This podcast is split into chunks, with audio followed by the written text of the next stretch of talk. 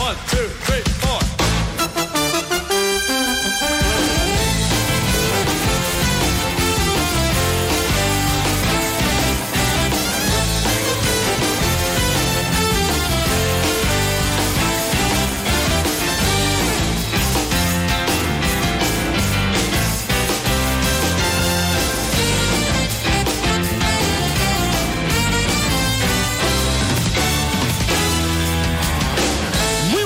señoras y señores. Son las 12 y 20 minutos. Bienvenidos a Más de Uno Sevilla. Es martes, 9 de enero, un día tontorrón y lluvioso. Sí, bueno, ha llovido un poco. A partir de la una de la tarde se esperan más chubascos, o sea que, que puedan tener más intensidad. Han bajado las temperaturas, hoy no superaremos los 13 de máxima, pero las mínimas han subido y la próxima madrugada, de hecho, no va a haber heladas ni por asomo. Estaremos en unos 7 grados de mínima. A partir de mañana desaparece este riesgo de lluvia, lamentablemente, y vuelven a bajar esas mínimas, mientras que las máximas se mantendrán en el entorno de los 15 grados. Bueno, no está tan mal. Bueno, eh, 15 grados para nosotros es frescoño. Está, a ver, no está tan mal, llueve un Es poco, que es muy necesario. Y, hombre, peor es eh, un grado bajo cero, ¿no? Hombre, sí, claro. Claro. Comparativamente. Sí, hombre, siempre, siempre hay alguien peor. ¿Cómo está el tráfico hasta ahora, Chema? Pues mira, no está peor. Eh, la cosa está bastante bien, bastante tranquila, tanto en las carreteras como en el interior de la ciudad con tráfico fluido. Hoy vamos a hablar en el programa de esa propuesta de autobajas laborales que ha lanzado el Ministerio de Sanidad, la ministra Mónica García, y que ha generado un intenso debate con posicionamientos a favor y en contra. Quiere el Ministerio hacer lo mismo que otros países, como Reino Unido, Alemania o Portugal, en los que el trabajador, mediante una declaración responsable, que básicamente es decir, yo mismo me digo a mí mismo que estoy malo, no tiene por qué presentar baja laboral durante tres días, en, eh, nuestro caso. A ver, las sociedades médicas están a favor, porque dicen que el tema de las bajas laborales les ocupa demasiado tiempo y la saturación de la primaria pues es la que es. Sin embargo, los sindicatos consideran que esto en realidad es aceptar que no se incrementará el personal. Los empresarios temen que eso pueda disparar el absentismo laboral. La Junta de Andalucía propone que esa labor recaiga en las mutuas. Vamos a analizar este asunto y a someterlo a su consideración, pero también les vamos a hablar de otras cosas que ya les adelantamos en nuestro sumario.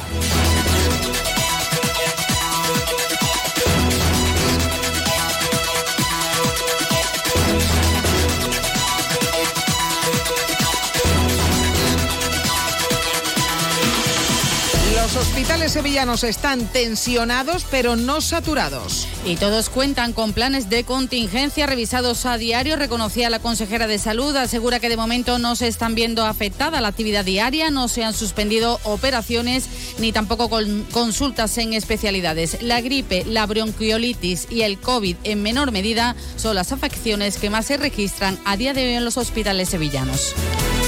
Complicado, muy complicado tiene el gobierno municipal sacar adelante el presupuesto. Se ha reactivado la negociación y el grupo con Podemos Izquierda Unida ha sido el único que ha presentado enmiendas parciales, 19 en concreto, pero le han puesto como condición al Partido Popular para seguir negoci- negociando los presupuestos tres líneas rojas que se personen como acusación particular contra la reapertura de la mina de Andalcollar, topar el precio de los alquileres y romper relaciones con Endesa. Desde el gobierno municipal aseguran que no se cierran a nada, aunque reconocen que son condiciones difíciles de llevar a cabo, aunque se sentarán a escucharlas. Y en deportes, el Betis podría quedarse sin director deportivo en pleno mercado de fichajes. Sí, Ramón Planes está muy cerca de marcharse a Arabia Saudí. El Al Ittihad, el equipo que fichó a Luis Felipe, le ofrece una cifra astronómica y el club blanco trata de retenerlo con una contraoferta. En el Sevilla, día de descanso, recordemos, habrá un Getafe-Sevilla en los octavos de final de la Copa del Rey.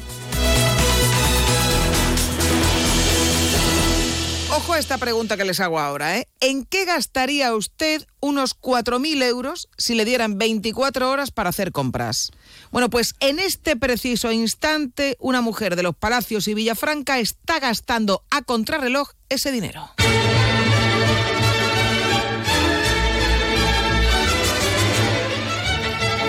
Las 10 de la mañana, una vecina de este municipio sevillano ha iniciado una carrera en la que solamente ella puede, puede ganar. Es un rally de compras porque tiene hasta el anochecer para gastar 3.870 euros en los comercios del pueblo. Ahí es nada, es una iniciativa de la Asociación Empresarial de los Palacios y Villafranca y el ayuntamiento que se puso en marcha hace ya nueve años. Desde entonces, todos los palaciegos participan depositando una papeleta en alguno de los 42 establecimientos adheridos y la afortunada ha sido Rafi Agüera, que a esta hora de la tarde, insistimos, está pues haciendo lo que a todos nos gusta, que es gastar dinero. Es. Rafi, buenas tardes. Hola, buenas tardes. Bueno, realmente esa papeleta eh, creo que le tocó a tu marido, que creo que también te está acompañando en esas, eh, en esas compras a esta hora de la tarde, ¿no? Sí, sí. Pero la compra fue mía, la compra fue mía y mm, como yo estaba manejando el móvil y demás, pues él fue el que hizo, rellenó el ticket y fue el que lo metió en la urna. Pero vamos, que la compra era suya Sí, y sí. bueno, vamos, él, fue un mero intermediario ¿no? en esta operación. Sí. Bueno, ya Él, él, pa- él pagó y rellenó el boleto, Muy él, bien. él rellenó la papeleta. A ver, Rafi, eh, ¿ya has comprado algo? ¿Estás aún mirando, decidiéndote cómo va la cosa? Sí, pues rápido, rápido y son muchísimos establecimientos y vamos rápido. Pero y además atienden muy bien después que han hecho el esfuerzo de hacer esta donación y demás. Y esperemos que sea beneficio para el pueblo y demás. Eh, ¿Pero tú te, te has comprado algo ya o, o sabes Sí, qué te vas a comprar? Cuéntanos. Sí, sí, sí, yo ya me, me he comprado, me he comprado abrigos, me he comprado jersey, mis nietos han comprado móviles, se han comprado, en fin, una, una vitrocerámica que, que Muy la- bien. la- se nos está rompiendo, en fin, mm, calefactores, mm, todo, Bueno, eh, bueno. pero todo rapidito. Eh, ¿tú, tú has sido, ha- ha- has tenido una estrategia, es decir, ¿has mirado antes y decidido más o menos lo que querías comprar en función del presupuesto que te han dado o, o te estás dejando un poco llevar en función de lo que vayas viendo? Sí, pues bueno, nos vamos mm, dejando llevar y además mi, mi hija y mi nuera y mis nietas pues también yo los he mandado a las tiendas así más adecuadas para ellos o las, que- las tiendas que he visto más adecuadas para ellos pues han- los he mandado a ellos, hemos hecho un equipo. Eh, bueno, lo que veo Un además, equipo de compras. Efectivamente, y, muy re- y muy- pa- para que haya para, para toda la familia muy muy repartido. Oye, 3.870 euros dan para dan para cositas, ¿verdad? O sea que es una cantidad Para- muy interesante. Pues la, la verdad que sí, muy, muy agradecida a los establecimientos de los palacios y, y si esto les viene bien para hacerle promoción y demás, pues estupendo. Eh, hace unos años, eh, Rafi, creo que era, eh, era realmente una contrarreloj. Es decir, había un tiempo estipulado, pero ahora te dan tiempo, creo que incluso para comer. Es decir, que te lo puedes tomar con Sí. tranquilidad porque tienes hasta el anochecer para gastarte ese dinero, ¿no? Sí, sí. Es que se van eligiendo las cosas y, y otros días es para recoger. Bueno, yo lo que creo ¿Sabe? es que eh, esa norma, eh, ese plazo de eh, tienes hasta el anochecer para gastar, te va a sobrar tiempo. Yo creo que el equipo de Rafi lo tiene todo muy, muy estudiado y no creo que le vaya a caer la noche, ¿verdad? Los tenemos enseñado, nos hemos enseñado y, y la verdad es que yo soy yo soy la que organizo, la que le organizo y los mando a un sitio y a otro y son mi equipo, ¿vale? Oye, estupendo. El, e- el equipo del rally de compras de Agüera, es. que es la magnífica afortunada de este, de este rally, insistimos, organizado por los comerciantes de los Palacios y de Villafranca y también de su ayuntamiento y que se va a gastar ese dinero a lo largo de la jornada en esa experiencia única en la vida, decir, pues voy a salir y me voy a gastar 3.870 euros en lo que yo quiera o también quieran los nietos, la familia, el marido y todos aquellos. Rafi, que lo disfrutes que, y que enhorabuena. Venga, pues muchísimas, muchísimas gracias, ¿vale? Un abrazo, hasta Un luego. abrazo. Eh, Vale, un abrazo y muchas gracias a todos los comerciantes. Bueno, eh, Rafi no es la única afortunada de la jornada, ¿eh? En el municipio de Herrera también ha tocado un suculento premio.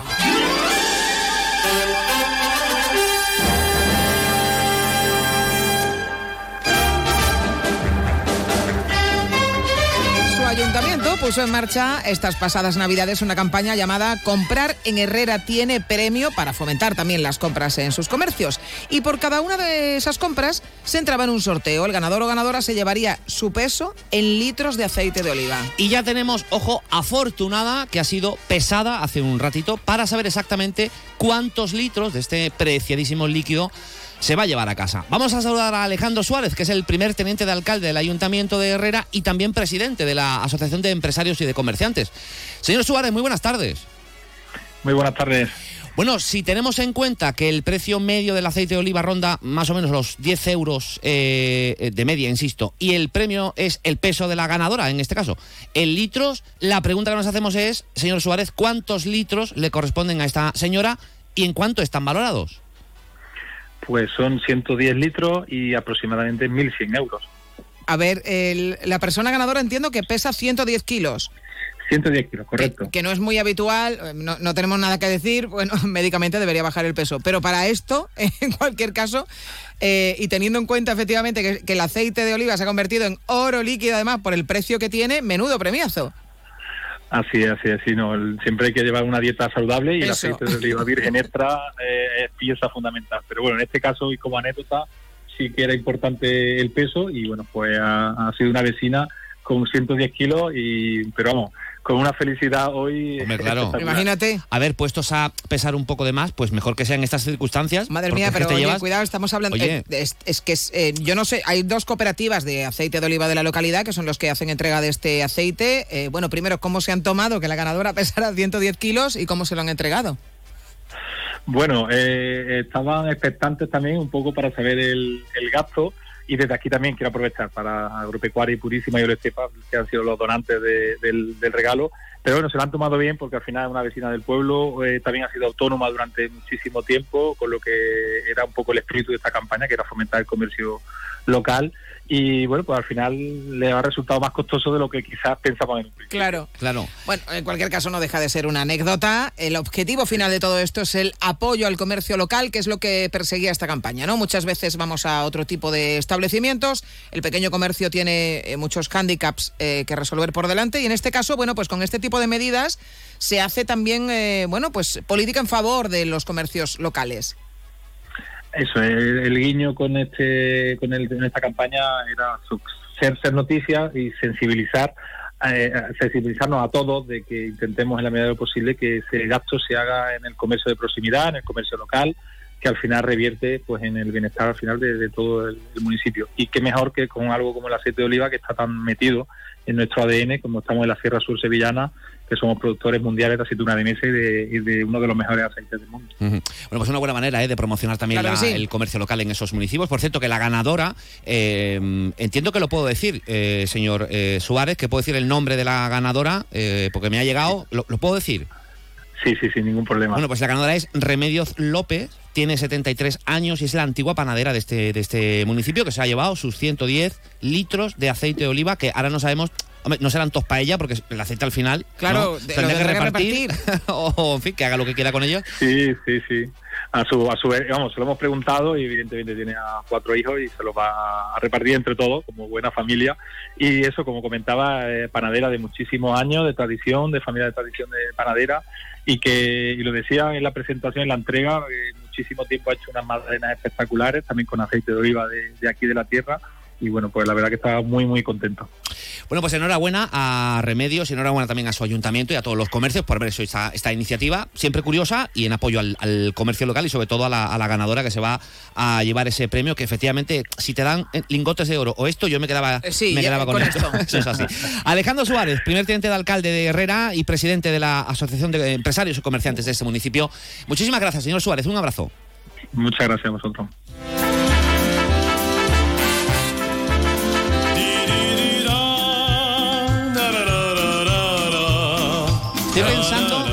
Una foto de Remedios. Sí, Remedios eh, a, a priori no aparenta. no eh, aparenta. Igual se ha metido Eh, algo de peso en los eso. Igual se ha puesto Unas piezas. una- dos pesas del niño de, de- que 20 kilos cada También una. te digo una cosa, Bueno, yo igual. hay mucha, eh, yo tengo una apariencia, yo sé que yo lo llevo todo por dentro. ¿Sabes lo que te quiero decir? Oye, pues está el día de. Vestida Mira, te voy a hacer una pregunta antes de, de hacer una pausa en el Sí, camino, dime. que es lo que hacemos siempre. Eh, si tuviéramos que participar los miembros de esta casa de Onda Sí. Cero Sevilla eh, y que todos saliéramos. O sea, para conseguir el máximo beneficio, ¿a quién presentaríamos? Pues yo creo que a Nacho García, ¿no? Es el más grande. Sí, puede ser. Bueno, o, o Javier Carrión, ¿no? Igual están ahí los dos. Igual ahí, ahí uno, de, o uno de los dos lo Hombre, ponemos a, encima de la. 110 no sé si llegaríamos. ¿A quién nos vamos a poner es a Marchacón? Ni a Viola. pues entonces tocamos a medio litro cada uno. Vamos a hacer un pequeño alto en el camino, no sin antes presentar a Miguel Cala, que al que tampoco propondríamos No, no, para esa no. pesada. Eh, está un día más en el control técnico de sonido. A la vuelta averiguamos qué piensan ustedes. Analizamos también esta cuestión de esas autobajas laborales que ahora propone el Ministerio de Sanidad. Más de uno Sevilla. Onda Cero. Los lunes en Más de Uno Sevilla, Arquitectos en la Onda. Conozcamos Sevilla, su historia, su patrimonio. Conozcamos Sevilla a través del legado de quienes diseñaron y construyeron sus calles y sus edificios, los arquitectos. Una ruta por nuestro pasado para entender nuestro presente y nuestro futuro, con la colaboración del Colegio Oficial de Arquitectos de Sevilla. Estás a un clic de recibir tu compra en solo 24 horas. Empieza el año ahorrando en tu cesta de la compra en Supermercados Más. Hasta el 31 de enero, el brick de leche Riosol de un litro sale a 0,85 euros. Haz clic en el banner y disfruta de tu compra desde casa. Supermercados Más es ahorro. En el hospital y en los centros de salud, los fisioterapeutas te aportan salud y bienestar, fisioterapia y calidad de vida unidas para beneficio de las personas. Fisioterapeutas, profesionales esenciales para tu salud. Es un mensaje del Sindicato de Enfermería SATSE Sevilla.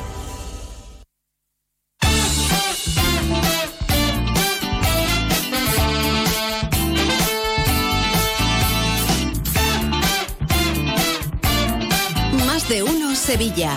Chema García y Susana Valdés. Onda Cero.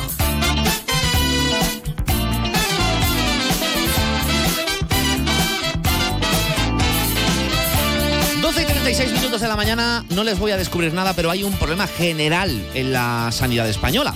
Bueno, hay muchos, pero el que últimamente más nos afecta es el de la saturación.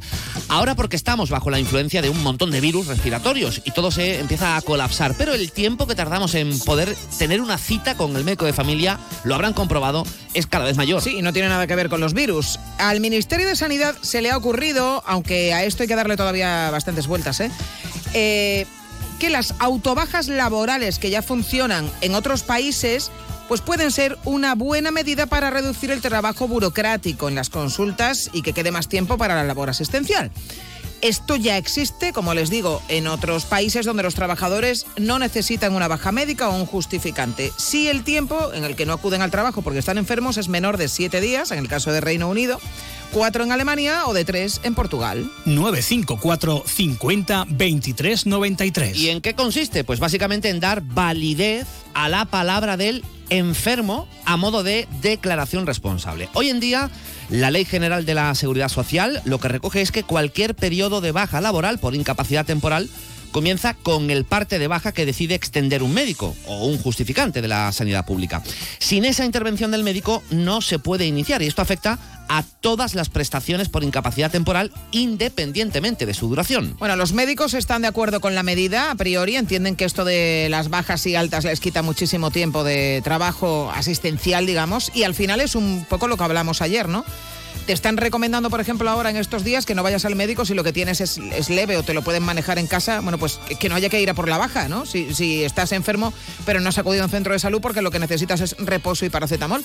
Esto ya pasó durante la pandemia. Sin embargo, los sindicatos, comisiones obreras y UGT no lo ven claro. Entienden que tiene que haber una decisión médica detrás de estos actos y que al final, con este tipo de medidas, lo que se pretende es evitar la contratación de más personal. Déjanos una nota de voz con tu opinión en el WhatsApp de Más de Uno Sevilla 648 85 67 80. La Junta de Andalucía lo que propone es otra solución, que sean las mutuas las que se encarguen de esas bajas y altas y estas estarían encantadas. Tampoco está claro si lo que se propone desde el Ministerio es para momentos puntuales, como estos en los que estamos viviendo, en los que hay hospitales ya colapsados y mucha saturación en la primaria, por aquello de los virus, o para el todo el tiempo. Sí, ¿usted cómo lo ve? ¿Le parece operativo? ¿Cree que, como temen, por ejemplo, desde la patronal empresarial, puede haber mucho abuso? Déjanos tu mensaje en nuestro Twitter arroba más de uno Sevilla.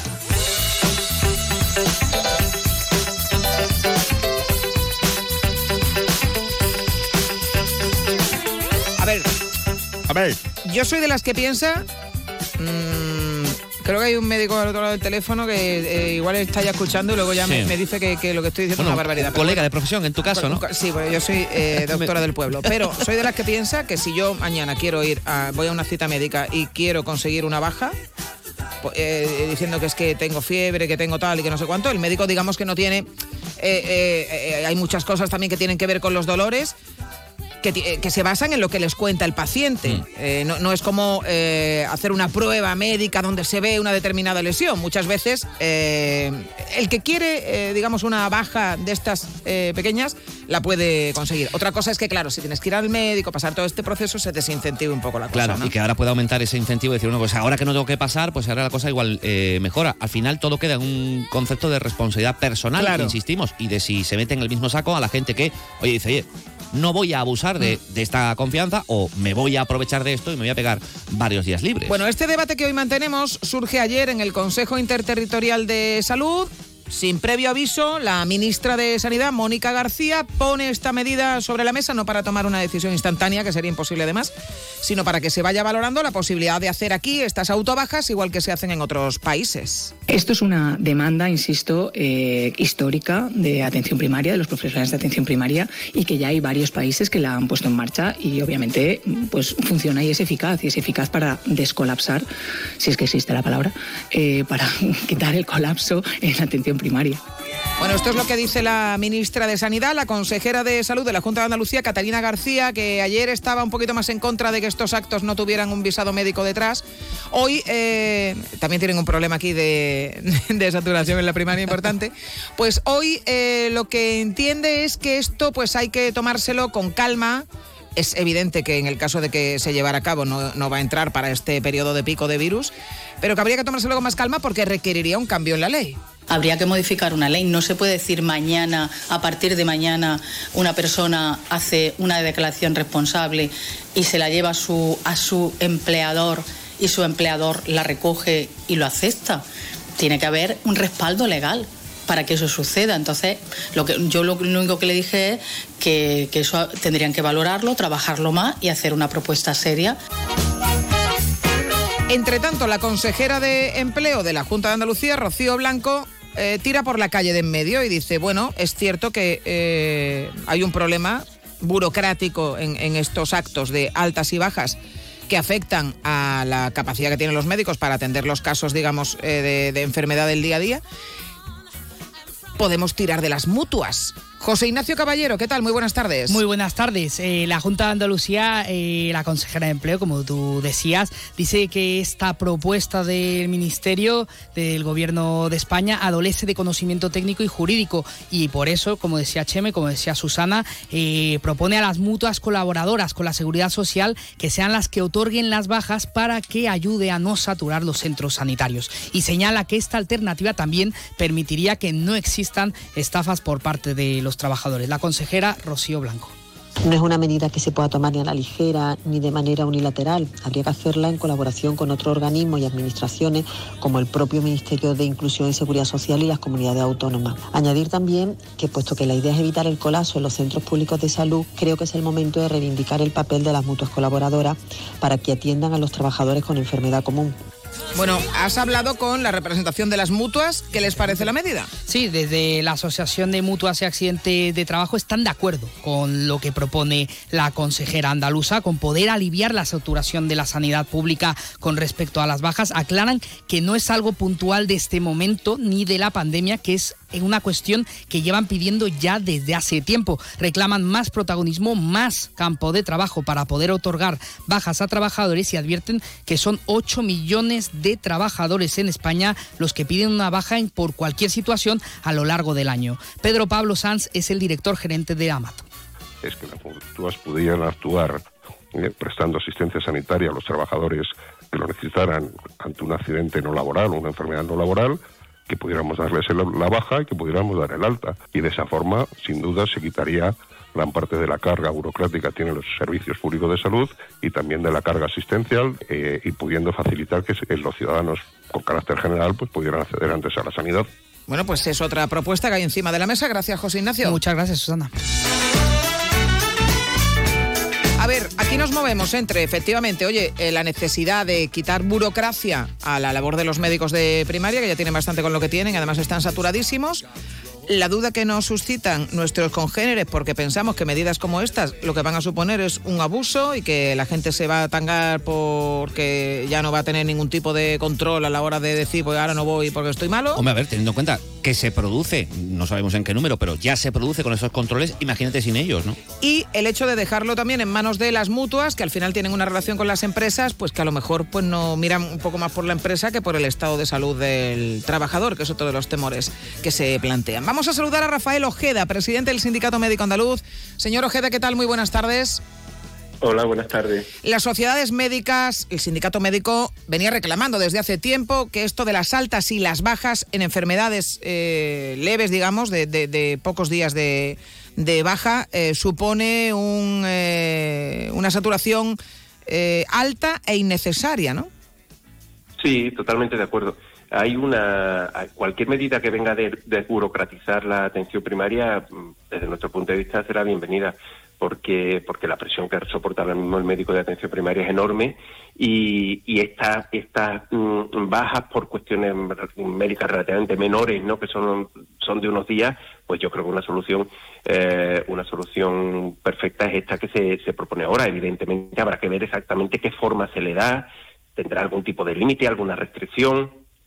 Yo entiendo que no va a hacer cada vez que el trabajador quiera, en cualquier circunstancia pueda hacerlo, pero que nos parece una buena medida, desde luego que sí. Y por supuesto que el fraude siempre puede existir con esta medida y sin ella también, porque al médico se le puede mentir también, ¿no? Porque ¿qué parte de la carga de trabajo de un médico representa eh, diariamente pues la gestión de esas altas y estas bajas eh, para que sea tan importante para el colectivo sanitario poder quitar eh, esa burocracia de en medio? La carga burocrática del médico de atención primaria es enorme, no solo por estas altas y bajas, sino por otras por otras muchas cuestiones de, de partes, de, de, eh, trámites de pacientes que vienen del hospital y hay que tramitarles la medicación y hay que gestionarles toda la medicación. Mm, eh, es decir, la, la, la parte mm, yo casi diría, no sé si la mayor parte, pero una parte muy, muy significativa de la carga de trabajo del médico de atención primaria no es, no es medicina, sino que es burocracia. Entonces nosotros insistimos mucho en que eh, una forma de avanzar en la mejora de la medicina de atención primaria es, a- es eliminar toda esta carga burocrática. Y en este caso en particular, esta es una medida que en realidad no sé por qué está despertando tanto revuelo, porque es una medida que, que existe en, en, muchos países de nuestro entorno y que es una medida muy muy razonable y que bueno creo que el temor al, al, al fraude o al abuso pues puede ser razonable tendrá que ser mm, digamos pues pues habrá que luchar contra él de alguna manera evidentemente con límites como digo a esta medida pero pero que no en general la gente la inmensa en la mayor- inmensa mayoría de los casos no miente cuando dice que no va a trabajar porque está enfermo ¿no?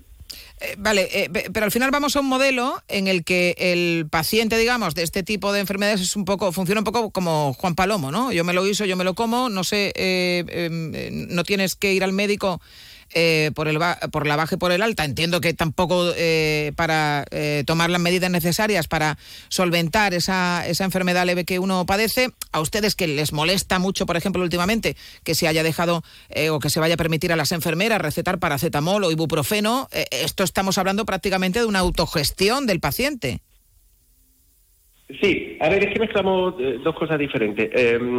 La, la- cuando un paciente va al médico porque tiene un problema de salud banal, el, el médico hace una labor fundamentalmente burocrática, porque el médico no tiene una forma objetiva, no tiene una bola de cristal, no tiene una forma objetiva de saber hasta qué punto el paciente está o no exagerando su, su, su enfermedad o Sí. su dolor o un dolor abdominal o una lumbalgia. Es decir, que si lo que queremos es eh, evitar el abuso y evitar la y establecer mecanismos que controlan esto, hay que tener en cuenta que el sistema ya dispone ya dispone de mecanismos de control a través de la inspección y a través de, la, de las limitaciones y a través de, la vigilancia que se hace en general sobre el trabajador. No hay en general por parte del trabajador una... No podemos transmitir tampoco a la, a la sociedad la idea de que aquí mm, esto es jauja y aquí cada uno hace lo que le da la gana y va a trabajar cuando quiere. Esto no es verdad en general la- el asentismo laboral está muy vigilado y está muy controlado.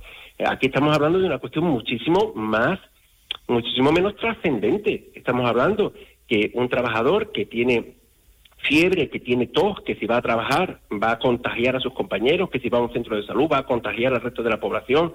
Estamos diciendo simplemente dar la oportunidad que durante tres días las personas puedan responsablemente quedarse en casa. Y todo el mundo sabe que estas cosas no son inocuas. Y todo el mundo sabe que si una persona abusa de una medida de este tipo va a tener problemas en su empresa. Es decir, yo creo que se está, mm, en mi opinión, se está sacando un poco de quicio la medida. Estamos simplemente dejando, estamos dejando en manos de la decisión de cada persona si se vacuna o no. Que eso sí que es una decisión con trascendencia para la salud pública. Ya que una persona decide que no se vacuna de- del COVID o de la gripe y esto es voluntario y esto puede tener una repercusión sobre la sobrecarga del sistema y la salud pública enorme, y aquí no tenemos ningún problema con, apelar a la responsabilidad individual. Y ahora, para que una persona que tiene tos o que está griposo o que está con fiebre se quede tres días en casa para no contagiar a los compañeros y no contagiar a sus conciudadanos en el centro de salud, con esto estamos formando un, un pequeño lío. Yo, francamente, me parece desproporcionado. Bueno, pues vamos a ver también qué opinan nuestros oyentes al respecto. Rafael Ojeda, presidente del Sindicato Médico Andaluz, gracias por habernos atendido. Buenas tardes. Muchas gracias, encantado. Bueno, vamos a dar salida a los mensajes. Solo quiero hacer una reflexión que se me había ocurrido antes. Yo creo que lo lógico sería, no, no sé cómo funciona la cosa, porque yo no soy muy de pedirme bajas, pero creo que lo lógico sería que el trabajador vaya al médico, que el médico analice al paciente y sea el médico el que le eh, recomiende pedirse, eh, mm, pedirse la baja. Oiga, te, re- oye, te recomiendo que te des de baja laboral porque tu recuperación va a ser mejor o lo que sea. Porque yo este concepto de ir al médico a pedir la baja no lo, nunca, nunca lo entenderé. No, pero Yo- si lo que estás diciendo es cuando va una persona a, a pedir la baja. Quiero decir, tú vas enfermo y dices, es que hay gente que va- necesito la baja. Claro, eh, es, que hay gente que va a pedir la baja. Y yo entiendo que lo lógico sería, oiga. ¿Una enfermedad? No Sí, vas solamente a pedir la sí, baja. pero que lo lógico será, sí, evidentemente. Pero hay gente que va a pedir la baja. Y lo lógico que sería, yo, oiga, usted me pasa esto. Oiga, pues yo te ausculto, te ausculto. En casos en los que me duelen los riñones, yo no lo puedo saber, pero hay otras razones. O sea, yo creo que el trabajador no tiene por qué ir a pedir la baja. Uno va al médico a curarse. Y el médico le dice, oiga, pues está usted mal, le duele aquí, le duele allí, tiene usted mocos, eh, tiene usted gripe. Mm, lo- le recomiendo que, eh, o le voy a dar la baja laboral, pero no pedir la baja laboral. Yo eso de pedir una baja laboral, siendo no siendo yo médico, yo nunca lo entenderé. Entiendo que es el médico el que tiene que recomendar la baja o no. Bueno, pero no en este pedir caso la lo que, baja. lo que están diciendo es que, eh, Sí, sí. que te la des tú mismo. Que lo sé, que lo sé, pero que, que entiendo que las cosas no deberían ser así. Que uno, que- Pero que, pero que estoy de acuerdo con lo que dice eh, Rafael Ojeda, mi compañero de profesión, eh, que era también lo que yo decía antes. O sea, si uno quiere una baja, va mañana y la- yo mañana Sí. quiero una baja, voy al Yo médico de cabecera y me la da. sospecharía si uno va al médico de cabecera a pedir la baja. Si va al médico de cabecera a decir lo que tiene y es el médico el que te da la baja, igual ahí hay algo Pero más tú dices lo que tiene y, y luego dices, y necesito una baja porque no puedo ir a trabajar en estas circunstancias. O no lo dices si el médico no lo recomienda y no te das de baja, que es a lo que voy. Bueno, vamos a. eh, luego hablamos de ese Que tema. no todo el mundo a- trabaja, que es a lo que me refiero. Que no todo el mundo trabaja, no todo el mundo necesita bajas. Pues Claro, me refiero- claro, sí. Quitando eso, Sí. hablamos de, de los que vayan a, a- los que Venga, estén vamos. trabajando. Mensajes que nos llegan al 648 85 67 80. Pues mira, eh, la entidad bancaria donde trabaja mi cuñada no hace falta ni que vayas al médico ni nada. Tú te encuentras mal, pues tienes hasta tres días en los que puede faltar. No tienes ni que, ni que justificarlo con va ni con mierda. Entonces, lo que pasa que los trabajadores, según qué tipo de trabajo, son más fiables, son menos, son más pillos, un poquito más delincuentillos, ¿no?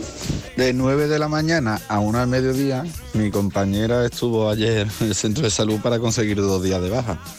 En toda esa hora en el centro de salud estuvo tosiendo y evidentemente contaminando a alguna que otra persona, seguro que pilló. Buenos días. Mm, En cuanto a, la picaresca que puede haber porque tú te des la baja, no, yo creo que no, que no va a existir porque es que los tres primeros días de baja laboral te lo descuentan de la nómina. Entonces mm, nadie va a querer porque sí que le descuenten el dinero de la nómina mm, si no está malo, ¿vale? Entonces yo creo que la picaresca no debe de existir por eso. Gracias. Hola, buenos días. Pues el tema este de, de lo de las bajas, yo no sé, yo lo veo un poco fuera de sí. No sé el porcentaje de médicos que hay que estén de acuerdo con esto. Por saturación, bueno, si ellos los consideran así, pero yo qué hago, que me autodiagnostico lo que tengo porque no sé, mm, fiebre, dolor de cabeza, malestar corporal, vale, sí, se puede considerar como un resfriado o una gripe, ¿Y si no lo es? ¿Y si no lo es, qué? Y luego, no sé, ahí existe la picaresca de, bueno, pues hoy no tengo ganas de ir a trabajar y me voy a tirar tres días en mi casa de, de relax, porque no se me apetece o porque hace mucho frío. Venga, buenos días. Vamos a ver también las opiniones. Eh, por cierto, es, es que esto de que los tres primeros días te lo descuentan de la nómina de una baja, la verdad que es que yo lo desconozco. No, no, esto que ha aportado esta eh, oyente, la verdad que no, no tengo idea de, de si te lo descuentan o no te lo descuentan. Yo tampoco lo sé, porque no vamos a engañar. Bueno, nos dice Richard, esa baja se la coge sin problemas el que tenga un sueldo apañado. Mira, tiene relación con esto. pues, Si uno cobra un buen sueldo, dice, pues mira, me, renta, me renta tener tres días de, de baja sin sueldo, pues estoy en mi casa. El milurista, milurista, dice Richard, ya verás cómo no. Y sobre todo, los funcionarios. Dice Parabellum, en la antigua empresa donde trabajaba no pasaba nada porque faltaras un par de días por estar enfermo, pero claro, no todas son así, como tampoco todos los eh, trabajadores son tan responsables como lo éramos nosotros, yo lo veo bien. Eh, a nosotros también nos pasa, yo, yo creo que aquí, eh, eh, también en nuestra empresa, dos, tres días, mm, nunca ha habido que presentar un justificante ni nada, pero esto depende mucho ¿eh? de, Claro, de la confianza, cada... claro. Exacto. de- Nos dice Lolo, los autónomos no entendemos de esas cosas. La duda ofende. Estamos en España, país del funcionario y el sindicalista. Y Guillermo nos dice, es una propuesta magnífica. El personal sanitario es un recurso escaso, no podemos malgastarlo en que hagan de policía y no de médicos, cosa que además tampoco pueden hacer aunque quieran. ¿Cómo va a controlar un médico que tú te hayas pasado la noche vomitando? Que esto es lo que yo digo también. O sea, yo voy y digo, me he pasado la noche vomitando, es que no puedo, es que no me tengo de pie, porque me he pasado la noche vomitando. Dice que el paciente cree que puede ser algo más serio. Pues puede seguir yendo al médico, es su derecho, pero es absurdo malgastar personal porque una persona tiene un virus de 24 horas que no necesita atención médica y necesita que el médico le dé un papelito. Postdata, tirar de las mutuas sigue siendo igual de absurdo. Si tú dices que estás con una gastroenteritis y te pegas todo el día en el baño, ¿el médico cómo va a comprobarlo? Mirando la ropa interior a ver si la tienes limpia. Y Chema, si estás vomitando o yendo al baño cada 15 minutos o tienes 38 grados de fiebre, no, no necesitas ser médico para saber que no debes ir a trabajar. Hombre, claro, y si tienes el dengue tampoco. Eh, yo no me refiero a casos tan, eh, tan concretos, me refiero a otros casos en los que uno puede efectivamente ir a pedir la baja laboral. Yo lo que estoy en contra es que vaya el trabajador a pedir la baja. Va al médico, el médico analiza y recomienda o no pedir la baja. Evidentemente, si uno va al médico y dice, oiga, eh, voy- estoy por la pata para abajo, he tenido noche toledana y es por arriba y por abajo, por abajo por arriba, pues ya entiendo yo que el médico te lo Boticaca. recomendará, claro. Eh, por cierto, eh, eh, lo que eh, sí me gustaría poner el acento es en que haría falta contra la picaresca sanciones, sanciones ejemplares, demostrables de personas, que alguno habrá, muchos, no lo sé, que se aprovechen de esa situación. En caso de que se ponga en marcha eh, y que los cojan, y que los cojan y se publiquen en los medios. Esa señora o este señor eh, que sea tangao diciendo que fue al médico, diciendo que tenía poticaca, la han cogido jugando al golf en Marbella. Ya, pero, eh, necesitas un detective para cada baja. Pues con tres detectives y tres casos públicos, la gente se lo pensaría. Y por supuesto, luego los despidos. Tenemos un mensaje que es muy largo, vamos a ver cuánto nos cabe. Venga, eh, mensaje más cortito, por favor. Hola, buenas tardes, Susana, Chema, soy Pepe, del Betis. Bueno, esto es un tema curioso, ¿no? Porque claro, aquí se habla solamente del médico y del trabajador, pero no se habla del empresario, que es el que tiene un contrato con el trabajador.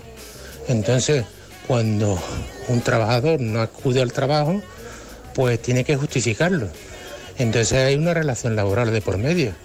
Entonces, precisamente el médico es el que garantiza que el trabajador no está en condiciones para trabajar y entonces le da el la baja o el alta. Y entonces esa es la garantía.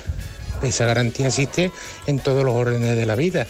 En los juzgados también, que es donde yo trabajo, pues existe eso. El que muchas decisiones tienen que pasar por un juez, que es el que garantiza el sistema. Entonces ahora mismo el sistema está garantizado a nivel de baja por los médicos.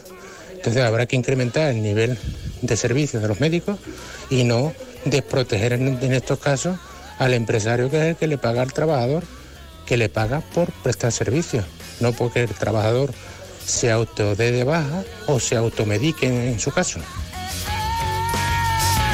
Bueno, esto va para largo porque esto no se cambia de hoy para mañana, así que tendremos que seguir hablando de este asunto, bueno, que ha suscitado, como vemos, muchísimos posicionamientos y, y mucho debate. Claro, pues por eso traemos este tema Claro que eh, al sí. programa. Evidentemente, si no, no, si no interesara a los oyentes, pues no lo traeríamos. Y después de las noticias de España y del mundo traemos también más cosas, así que no se vayan. got to be happy, happy, happy about that.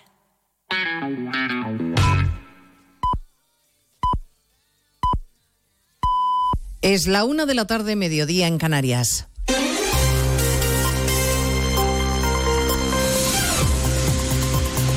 Noticias en Onda Cero. Buenas tardes, avanzamos a esta hora algunos de los asuntos de los que vamos a hablar con detalle a partir de las dos en Noticias Mediodía, empezando por las reflexiones del presidente del Partido Popular en más de uno esta mañana. Núñez Feijóo ha dicho que no va a salvar a Sánchez de su primer fracaso parlamentario, salvo que el gobierno cumpla las peticiones del Partido Popular. La cuenta atrás para la convalidación de los tres primeros decretos del gobierno en el Parlamento se agota y el líder del PP mantiene sus condiciones para ahorrarle la derrota a un presidente sin respaldo político ni apoyo social. Lo que sí sé es que este desgobierno, eh, en los primeros meses de esta legislatura, nunca se había visto, jamás, en ninguna legislatura de los 45 años de democracia. Nunca un gobierno y nunca un presidente, después de tomar posesión, tiene menor respaldo social, tiene menor respeto en el ámbito de eh, sus socios y nunca un presidente hecho ridículo en tan poco tiempo. Anunció Feijo que si caen los decretos presentará iniciativas parlamentarias para salvar la parte positiva que puedan tener. Al Ejecutivo se le complica la negociación, desde luego, para salvar esos decretos, porque Podemos también confirma su rechazo si el Gobierno no se sienta a negociar el subsidio de desempleo. Congreso de los Diputados, Ignacio Jarillo. Es que Podemos recuerda ahora que son cinco votos independientes y que van en serio. Ione Belarra quiere que el gobierno retire el recorte en el subsidio de desempleo para mayores de 52 años. Que quede claro que Podemos no va a votar a favor de ningún recorte. Para que eso sea posible, necesitamos que se retire y poder votar a favor del, del Real Decreto Ley. Por cierto que algo sí está uniendo a todos los partidos hoy aquí en el Congreso, el rechazo a la exigencia de Junts al gobierno de que se sancione a las empresas que no vuelvan a Cataluña tras la amnistía de los hechos del proceso. Hay que recordar que esa exigencia de Junts ya se contemplaba en el acuerdo para investir a Sánchez. Hablamos de ella en el mes de noviembre. Veremos qué opina la portavoz del Gobierno que comparece hasta ahora en Moncloa en la rueda de prensa posterior al Consejo de Ministros. Nos ocuparemos además de las novedades del vertido de bolas de plástico que han llegado al litoral de Asturias, de Cantabria y de Galicia y que ha entrado de lleno en la precampaña electoral gallega convirtiéndose en un motivo más para la batalla política. En los arenales continúa la recogida de plásticos desde muros, la crónica de Ángeles San Luis. Aquí los hemos visto en este arenal no agrupados, sino muy dispersos, por lo cual es bastante complicada su recogida e incluso su localización. Eh, son ínfimos, mucho más pequeños que eh, una moneda de un céntimo. Ahora mismo en esta playa está trabajando un grupo de cinco voluntarios de la propia cofradía de Noia. Están muy preocupados en esta ría. La campaña marisquera fue catastrófica y temen el impacto de estos peles que además dicen no saben cuándo van a dejar de llegar. Mascarillas obligatorias en centros sanitarios desde mañana en nuestro país. La medida la impuso ayer la ministra de Sanidad, Mónica García, sin el consenso de los gobiernos autonómicos que hoy la critican por esa decisión. No tanto por el fondo, sino por las formas. Lo ha hecho a su llegada al Comité Ejecutivo del Partido Popular el presidente de Murcia, Fernando López Miras. Estoy tan a favor de que en episodios de picos máximos de incidencia de la gripe y el COVID se utilice obligatoriamente mascarilla en centros médicos que en la región de Murcia lo impusimos cuando había que hacerlo, hace una semana, cuando teníamos los primeros datos de esa saturación y de esos picos máximos de incidencia de COVID y de gripe.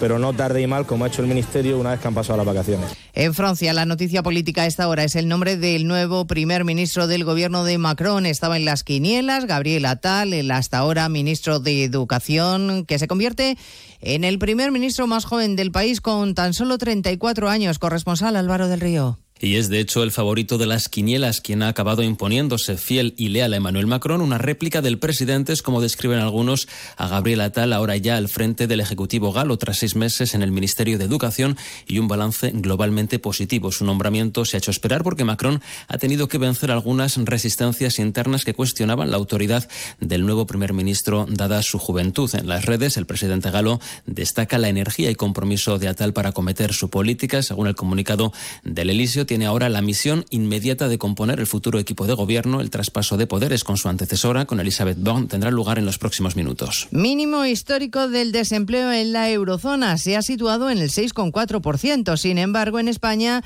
sigue en el doble de esa tasa. Corresponsal comunitario, Jacobo de Regoyos. Las medias europeas de noviembre son buenas noticias porque el 6,4% de paro en la eurozona y un 5,9% en la Europa 27 son una décima menos que el mes anterior y además son mínimos históricos. Pero España sigue siendo el farolillo rojo que con un 11,9% tiene el doble de desempleo que las medias europeas, sigue a la cola del paro europeo. Grecia incluso se va alejando de nosotros y tiene un 27,9% de paro entre los menores de 25 años, de nuevo cerca del doble de la media de la zona euro, 14,5% además de que tenemos otra vez el paro juvenil más alto de la Unión Europea. Bueno, pues en 55 minutos hablaremos de todo esto cuando resumamos la actualidad de este martes 9 de enero. Elena Gijón, a las 2, Noticias Mediodía.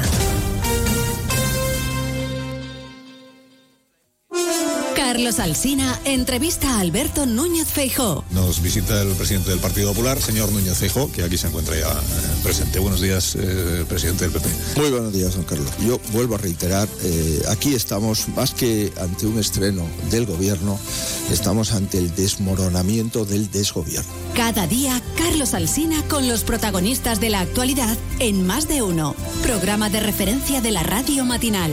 Si quieres volver a escuchar la entrevista, entra en ondacero.es. Te mereces esta radio. Onda Cero, tu radio.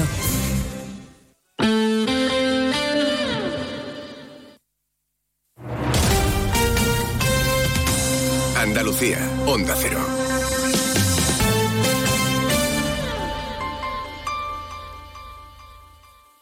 CESIF trabajamos por mejoras reales para el personal de correos. Reclamamos retribuciones dignas, bolsas de empleo transparentes y cobertura de puestos al 100%. Acabemos con la precariedad en correos. Para ello, confía en un sindicato profesional e independiente. Tu voto tiene la última palabra. Hazte con el sobre del cambio. El 11 de enero, vota a CESIF. Sobre todo, Onda Cero Andalucía. En Onda Cero, Noticias de Andalucía. Jaime Castilla. Buenas tardes, hacemos a esta hora un repaso de la actualidad de Andalucía de este martes 9 de enero y comenzamos con sanidad porque la Junta se muestra a favor de la vuelta del uso de las mascarillas en centros sanitarios para prevenir los contagios por gripe e incluso en el transporte público o en centros comerciales. Eso sí, el presidente Juanma Moreno critica las formas de la ministra de Sanidad que dice quiere imponer sus decisiones en una materia descentralizada, como es la sanitaria. Reclama por ello que se haga de forma dialogada, con consenso y contando con la opinión de los expertos. Por su parte, las mutuas aseguradoras ven positiva la propuesta de la consejera andaluza de empleo de que sean ellas las que gestionen y tramiten las bajas bajo declaración responsable que también propone la ministra de Sanidad en caso de que un trabajador presente síntomas. En la oposición, lo que vuelven a reclamar hoy es la comparecencia en el Parlamento de la consejera de Salud para explicar la situación de las urgencias hospitalarias y la atención primaria. Pero vamos ahora con el repaso de la actualidad provincia a provincia y empezamos por Almería. En Almería nace el primer centro de ciberseguridad del sector agroalimentario. El colectivo en plena era digital no puede ser ajeno a este nuevo tipo de delincuencia. De hecho, el FBI viene publicando desde hace varios años varias advertencias a las empresas que ahora, gracias a este centro, les podrá hacer frente. En Cádiz hoy comienza el concurso oficial de agrupaciones del carnaval. Arrancará esta noche con la fase de preliminares de la categoría de adultos. Serán 17 sesiones de esta fase. Le seguirán los cuartos de final y las semifinales, además de la gran final que será el 9 de febrero. En Ceuta, la huelga médica se ha convertido en el conflicto sanitario más duradero de toda España. El Sindicato Médico de Ceuta lamenta que durante estos 10 meses continúe la pasividad del Ingesa en tratar asuntos que afectan a la sanidad ceutí. Una huelga que cifra en más de 400 intervenciones canceladas y cerca de 15.000 consultas. En Córdoba, la justicia militar ha pedido hacerse cargo del procedimiento sobre los soldados muertos en Cerro Muriano en el transcurso de unas maniobras. El juzgado togado militar número 21, con sede en la capital hispalense, pide al de instrucción número 4 de Córdoba que se inhiba del caso. El abogado de la familia de uno de los soldados fallecidos, Carlos León Rico, pedirá que el caso se siga instruyendo en el juzgado cordobés.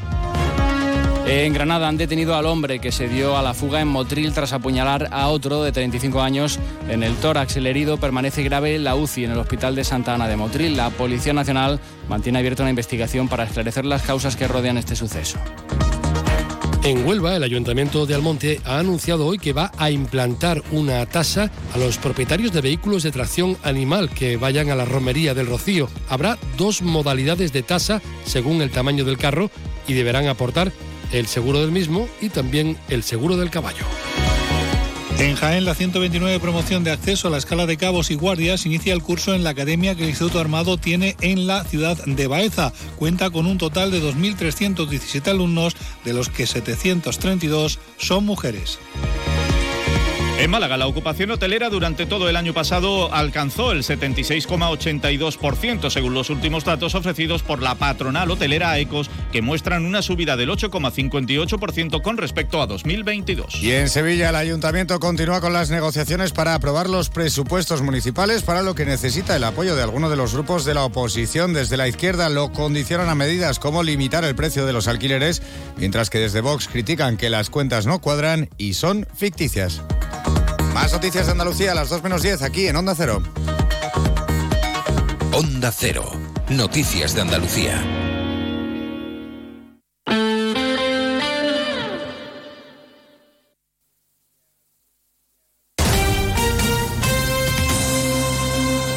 ...95.9... Onda Cero, Sevilla. ¿Está buscando mayor confort y aislamiento para su hogar? ¿Necesita una remodelación? En Aluminios 3 tenemos todo lo necesario.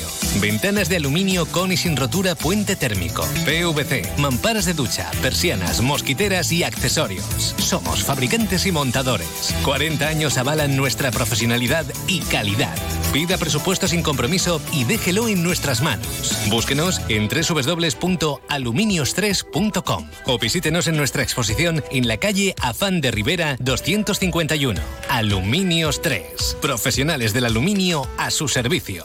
Y ahora aprovechate de las subvenciones de hasta 3.000 euros por cambiar las ventanas, gracias a los fondos Next Generation. Vive las rebajas en Los Alcores. Encontrarás todo lo que estabas buscando al mejor precio. Moda femenina, masculina, infantil, calzado, decoración y complementos para el hogar, deporte. No las puedes dejar escapar. ¿Hay ganas de rebajas? A92, salida 7, Alcalá de Guadaira, Sevilla. Centro comercial Los Alcores. Mucho donde disfrutar. En el hospital y en los centros de salud, los fisioterapeutas te aportan salud y bienestar, fisioterapia y calidad de vida unidas para beneficio de las personas. Fisioterapeutas, profesionales esenciales para tu salud. Es un mensaje del Sindicato de Enfermería SATSE Sevilla. ¡Alto ahí! Si necesitas deshacerte de tu vehículo viejo o averiado, tráelo a Desguace el Pollo. Con más de 30 años de experiencia en el sector, en Desguace el Pollo nos encargaremos de tu vehículo siniestrado para que no tengas que preocuparte por nada. Además, te pagamos el mejor precio por tu coche. Visítanos en Carretera Pilas Hinojos, kilómetro 1 Sevilla o entra en desguaceelpollo.es y despreocúpate de tu vehículo. Desguace el Pollo.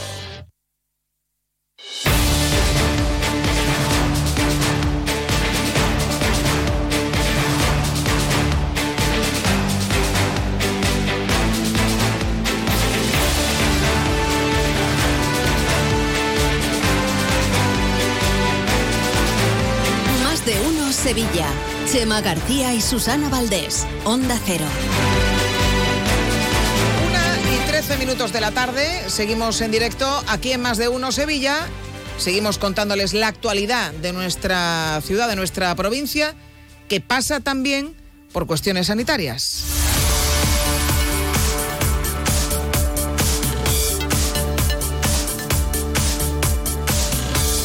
Los hospitales de Sevilla están a día de hoy tensionados, no saturados. Están ahí, bueno, viéndolas venir, pero saturados no. De momento no se han visto afectados en su actividad diaria, tampoco se descarta que pudieran estarlo. Todos cuentan con un plan de contingencia que se revisa a diario y se trata de evitar problemas de colapso. Marcha con buenas tardes. ¿Qué tal, Susana? Buenas tardes. Pues efectivamente, hasta hoy no se han visto obligados a suspender operaciones ni tampoco consultas con especialistas, pero sí hay una alta incidencia respiratoria y por eso decías que los hospitales están tensionados. El virus de la gripe, la bronquiolitis, seguido del virus del COVID, en mayor, en menor medida, pues son las afecciones que más se registran día de hoy en los hospitales y se espera que el pico de incidencia más alto llegue a finales de este mes de enero. Así lo reconocía la consejera Catalina García en su visita hoy al Hospital Universitario Virgen Macarena. Nosotros no hemos llegado todavía a, a, necesitar recursos adicionales, no hemos necesitado por ahora paralizar la actividad ordinaria y los hospitales los que están es continuamente, diariamente, y me decía hoy el gerente y el director de enfermería, y minuto a minuto monitorizando y vigilando la situación del hospital. Están tensionados, hay más ingresos, el número de ingresos ha aumentado, el número de urgencias hospitalarias ha aumentado, están tensionados, claro que sí. Bueno, y con todo ello, el debate del uso de la mascarilla, la consejera de Salud asegura que va a acatar la orden del Ministerio de Sanidad que obligará a partir de mañana al uso de las mascarillas, tanto en hospitales como en centros de salud y en centros sociosanitarios. A pesar de ello, han querido insistir hoy en que es más efectiva, mucho más la, vacunación que eh, el uso de la mascarilla obligatoria, al que por cierto ha recomendado el uso, no la recomiendan su uso o no la obligación, pero como decimos, lo que recalca es la necesidad de vacunarse. Tenemos que acostumbrar a la gente y a la población a que aquí lo que vale es la responsabilidad individual, porque si fuera por obligar, pues vamos a empezar a obligar todo lo que creemos que desde el punto de salud público es un beneficio para las personas. Yo pongo solo ese ejemplo, obligamos a la mascarilla, pero no obligamos a la vacunación. Es más efectiva la vacunación la, que evita que tú puedas ingresar en un hospital o en una UCI es la vacunación.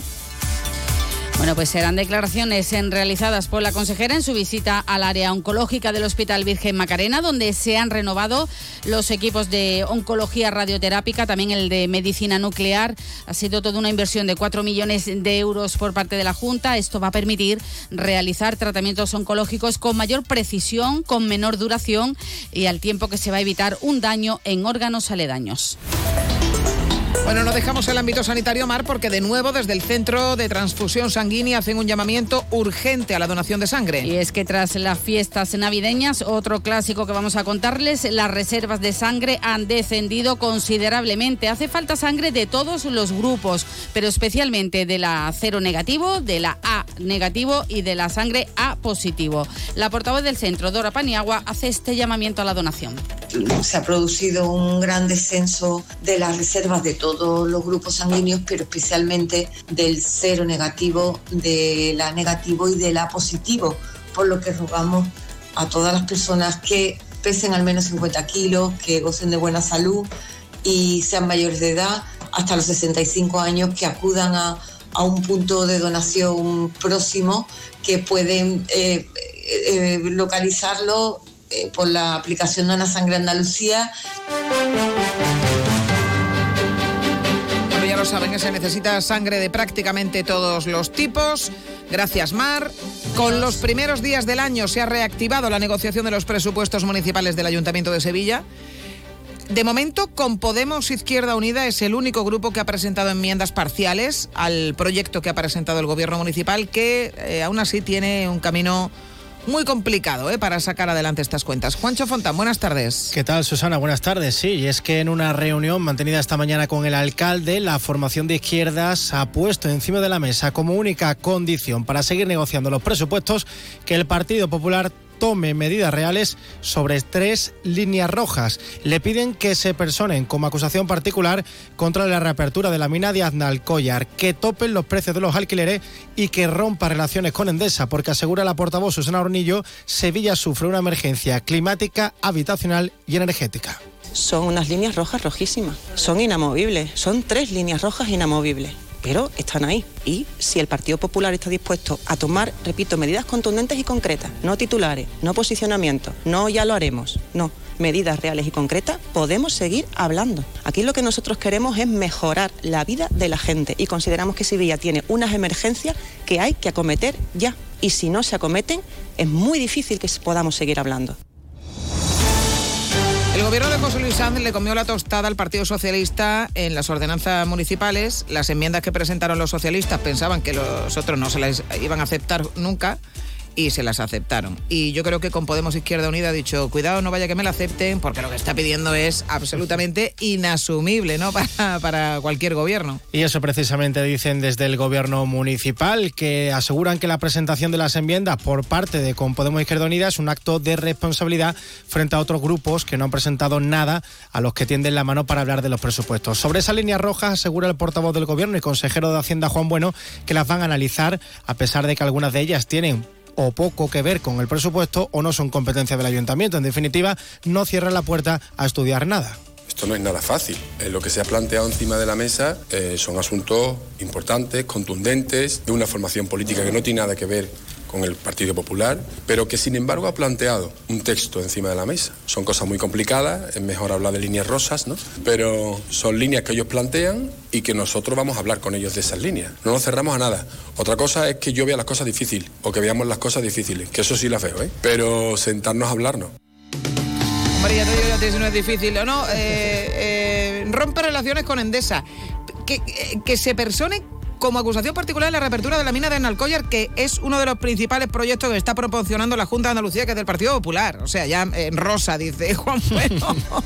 es rojo burdeo. Bueno, pues de momento lo que no hay aportaciones son ni del PSOE ni de Vox. Dice la portavoz Cristina Peláez que no han presentado enmiendas porque no se creen las cuentas, que dice no son realistas. Además, lamenta que no se hayan suprimido los gastos superfluos del gobierno anterior ni se hayan contemplado las mociones de Vox aprobadas en pleno. No entendemos en absoluto, no sabemos, no nos explicamos a qué está jugando el señor alcalde, que lleva seis meses jugando y qué modelo de ciudad sobre todo tiene en la cabeza cuando presenta unos presupuestos que les da igual pactarlos con el PSOE que con la extrema izquierda más radical. Es una cosa que nosotros no entendemos, pero que sospechamos que con bastante probabilidad sus votantes tampoco van a entender y por supuesto los nuestros en absoluto. El plazo para tener aprobadas las cuentas lo marca la negociación, que visto lo visto se antoja complicada. a este día, desde luego, es complicado. Todavía puede llegarse a algún tipo de acuerdos. No creo que sean, desde luego, con, Podemos Izquierda Unida, con estas eh, líneas rojas que ha planteado. Y si no, pues habría que prorrogar el, el presupuesto, que eso lo que te impide es llevar adelante proyectos nuevos tuyos, porque el, dinero está consignado para, para otras cosas, pero bueno, todavía hay tiempo para esta negociación. Y hablamos también de los productores de la flor cortada de Lebrija que van a recibir ayudas de la Junta de Andalucía para indemnizar a esos agricultores que se vieron afectados por los desperfectos en sus, en sus invernaderos que provocó la borrasca Bernard. La convocatoria de estas ayudas, Susana, por valor de un millón y medio de euros, se abrirá próximamente y servirá para indemnizar a los floricultores de Cádiz y de Sevilla para que no vean lastrada su actividad económica tras los daños de la borrasca Bernard. En una orden publicada por la Consejería de Agricultura el pasado 28 de diciembre, no se incluía a los municipios de la provincia de Sevilla en estas ayudas, pero finalmente se ha rectificado, como explica y celebra Ramón García, secretario provincial de COA Sevilla pues se ha recibido con, bastante satisfacción porque bueno eh, no se entendía cómo a, escasos metros pero en distintas provincias unos unos municipios se iban a beneficiados y otros municipios no se iban a ver beneficiados de aquella calamidad que, ya, te digo que fue desastrosa para, para el sector de la flor cortada en particular. También podrán pedir estas ayudas otros sectores minoritarios que se vieron afectados por este fenómeno registrado en el mes de octubre del pasado año. Gracias, Juancho. Adiós. Volvemos enseguida. En Sevilla también somos más de uno. Ana, recuerda que al cumple de Carlos vienen varios niños celíacos. Tranquilo, ya he encargado nuestra tienda de confianza Producto Panceliac. Tartas, palmeras, caña, rosquitos, bocadillos y pizzas. Productos con todo el sabor, sin gluten ni lactosa. Panceliac, contigo en los momentos importantes. Todos los días, de lunes a viernes, en Más de Uno Sevilla, le ofrecemos la información del estado del tráfico con Ispal Jarafe, su concesionario oficial Toyota para Sevilla y el Aljarafe. En el hospital y en los centros de salud, los fisioterapeutas te aportan salud y bienestar, fisioterapia y calidad de vida unidas para beneficio de las personas. Fisioterapeutas, profesionales esenciales para tu salud. Es un mensaje del Sindicato de Enfermería SATSE Sevilla. Quiero respirar mejor. Me gustaría recuperar el pecho que tenía antes del embarazo. No ver más estas bolsas bajo mis ojos. Que nunca más tenga que esconder mis orejas detrás del pelo. Contigo para lo que no cabe en la carta a los Reyes Magos. Aurea Clinic, cirugía plástica a otro nivel. ¡Feliz año! Bodas, comuniones, cumpleaños o simplemente una reunión especial con los tuyos. Celebra tus grandes momentos a bordo de un exclusivo barco mientras navegas por el Guadalquivir. Una experiencia que tus amigos y familiares no olvidarán, por mucho menos de lo que imaginas. Cruceros Torre del Oro. Solicita más información sin compromiso en el 954-561-692 o en crucerosensevilla.com. Empieza el año ahorrando en tu cesta de la compra en Supermercados Más. Hasta el 31 de enero, el brick de leche Riosol de un litro sale a 0,85 euros. Ven y descubre nuevas ofertas cada semana. Supermercados Más y supermercadosmás.com es ahorro.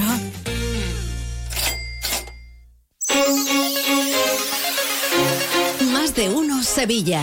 Onda Cero.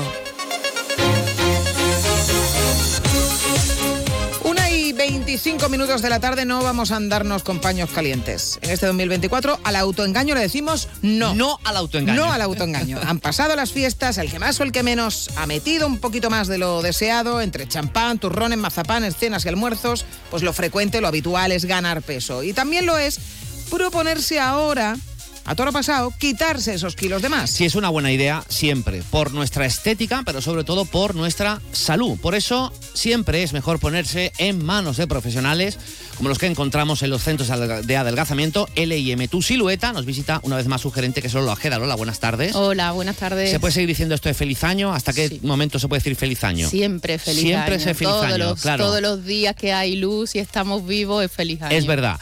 Eh, bueno, eh, se nota, Lola, ahora después de, como decíamos, de las fiestas, el incremento de personas que quieren al menos al menos quitarse lo que han ganado durante estas semanas anteriormente? Sí, eh, tenemos las cuatro clínicas eh, que tenemos alrededor de Andalucía ahora mismo en pleno bote porque todo el mundo quiere quitarse el kilo desde el día 2. Oye, por favor, todavía queda el roscón. Pues no, desde el día 2 estamos ya recibiendo a nuestros pacientes y como tú bien dices, no solo por lo estético, sino a nivel salud, ¿no? La grasa visceral es muy complicada, el colesterol produce muchas enfermedades y la gente, gracias a Dios, es más consciente de que deben de cuidarse a nivel nutricional. Bueno, sin duda es un buen propósito, eh, pero también tiene que ser asequible. O sea, eh, si nos planteamos también un objetivo excesivamente ambicioso, pues corremos el riesgo de venirnos abajo, de rendirnos, de pensar que, que, es imposible. Eso vosotros que conocéis muy bien todo tipo de casuísticas, lo tenéis claro y ayudáis en todo ese proceso. Claro, a mí hay alguien que viene y tiene que perder 30 kilos y nosotros de primer momento le ponemos un objetivo, oye, va a perder 30 kilos en X tiempo y no.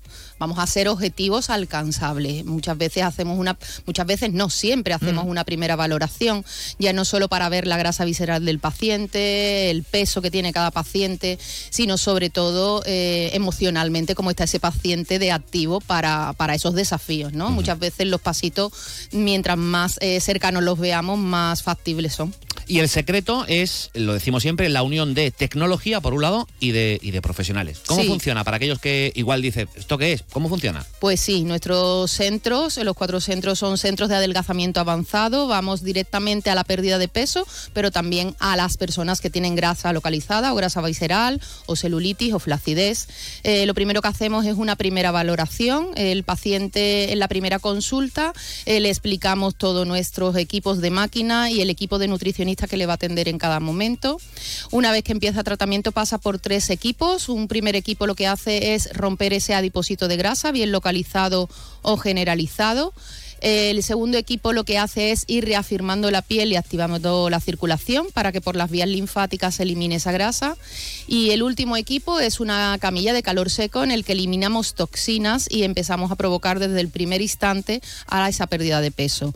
Lógicamente, es- bueno, se, se tiene que mantener sí o sí con Claro. consejos nutricionales porque se pierde hasta un kilo por sesión, depende del metabolismo del paciente y eh, lo hemos hecho ante notario para dar veracidad del sistema, pero siempre le decimos a los pacientes en esa primera entrevista que siempre le va a atender una nutricionista, va a ir acompañado, están especializadas en, han hecho sus máster en obesidad y trastornos en la alimentación, porque siempre va todo muy de la mano. Claro. Bueno, sabe muy bien cómo funciona, como decíamos, alguien que tomó ya esa decisión. Se llama Juan Pérez y lo tenemos al otro lado del hilo telefónico. Juan, buenas tardes. Hola, buenas tardes. Juan, tú pesabas 118 kilos cuando te pusiste en manos de L&M tu silueta. ¿Cuánto has perdido, Juan? ¿Y en cuánto tiempo? Pues yo me puse, me comencé con ellos finales de octubre y tuve que parar en Navidades por el trabajo y he perdido pues 10 kilos. Bueno, pues está muy bien. La verdad que, la verdad que muy contento con el equipo. Y me decidí, tenía sobrepeso y a causa de mi trabajo no podía hacer compaginarlo con deporte. Y bueno, yo escuché de esta empresa y la verdad que me informaron, me atreví y la verdad que es una decisión que me alegro mucho de haberla tomado. ¿Y cómo ha sido el proceso, Juan?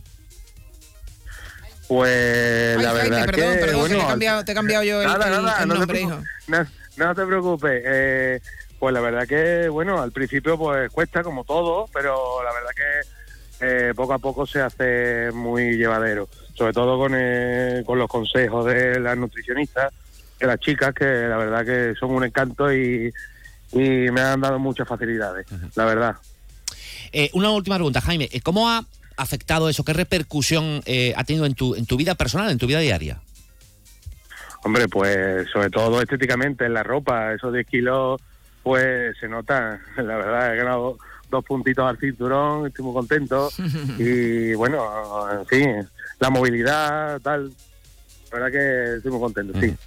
Pues enhorabuena, ¿eh? en cualquier caso. eh, no hace yo tiempo que no le gano do- dos, Ya ve, dos, dos puntitos, de cinturón, por favor. Eh, eh, Lola, esto eh, que nos cuenta Jaime de tener que parar, a lo mejor por cuestiones eh, en, en un momento determinado del proceso, suele ser habitual, Eh, se contempla Suele, también. suele ser habitual e incluso muchas veces necesario enfrentarnos a una realidad. Jaime ha pegado un parón y ha vuelto más o menos mantenido. ¿Por qué? Porque las nutricionistas le dan trucos para, oye, hay unos días en concreto que te tienes que pasar, pero luego vuelve a tus hábitos saludables, no es todos los días Nochebuena Claro. y Nochevieja. Y lo más importante es la cantidad de centímetros que ha perdido. Es que ha perdido 10 centímetros de vientre, casi dos tallas. Hombre. Entonces no son los 10 kilos, es eh, físicamente la, la- cómo se ve visualmente y como él ha dicho, tanto estético como en movilidad. La verdad que estamos muy contentos. Jaime Lo- lo, ha hecho muy bien. Ah, eh, puede ir ahora a la rebaja a comprarse lo- los pantalones ya de tu talla, Jaime. Efectivamente. O saca, o, sa- o saca del ropero ropa muchas veces que tenemos Del ahí. altillo, del altillo, de la parte de atrás. Tú dices, algún día me la podré volver a Sí, poner. sí, sí. Él le queda un pequeño achuchón, pero lo está haciendo la verdad genial porque es una persona que tiene mucha actividad en la calle y, y la verdad que lo sabe compaginar muy bien. Esos dos puntitos del cinturón que ha perdido Jaime son los mismos que ha ganado Miguel Cala, exactamente los mismos. Es un, ha sido un trasvase. Eh, Lola, importante, quizás lo más importante, ¿cómo nos ponemos en contacto con, con LIM Tu Silueta? Pues tenemos cuatro centros, en Sevilla Capital, en Paseo Colón, en Dos Hermanas, en Mairena del Aljarafe y en Córdoba, y en el teléfono 954-729409 pueden localizarnos y pedir una primera consulta gratuita, sin compromiso, y en las páginas eh, web, Instagram, Facebook, lmtusilueta.com. Os esperamos a todos para quitaros esos dos puntitos de cinturón. pues ahora es un buen momento. Los que hagan falta. Juan, Lola, muchísimas gracias. Gracias a vosotros.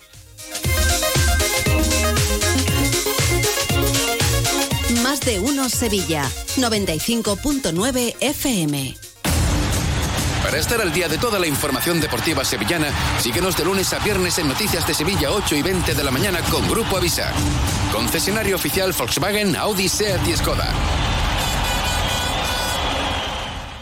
En el hospital y en los centros de salud, los fisioterapeutas te aportan salud y bienestar, fisioterapia y calidad de vida unidas para beneficio de las personas. Fisioterapeutas, profesionales esenciales para tu salud. Es un mensaje del Sindicato de Enfermería SATSE Sevilla. Mmm, qué ricas están estas regañas panceliac. Estas son de Fuet. Las hay también con sabor a barbacoa y sabor tomate y orégano, sin gluten ni lactosa. Son el aperitivo perfecto. Pregunta por los productos Panceliac en tu tienda habitual. Panceliac, especialistas en productos sin gluten. ¡Alto ahí! Si necesitas deshacerte de tu vehículo viejo o averiado, tráelo a Desguace el Pollo. Con más de 30 años de experiencia en el sector, en Desguace el Pollo nos encargaremos de tu vehículo siniestrado para que no tengas que preocuparte por nada. Además, te pagamos el mejor precio por tu coche. Visítanos en Carretera Pilas Hinojos, kilómetro 1 Sevilla o entra en desguaceelpollo.es y despreocúpate de tu vehículo. Desguace el Pollo. Y ahora, de la mano de Nimo Grupo y sus concesionarios Toyota Nimo Gordillo y Lexus Sevilla, vamos con la información deportiva.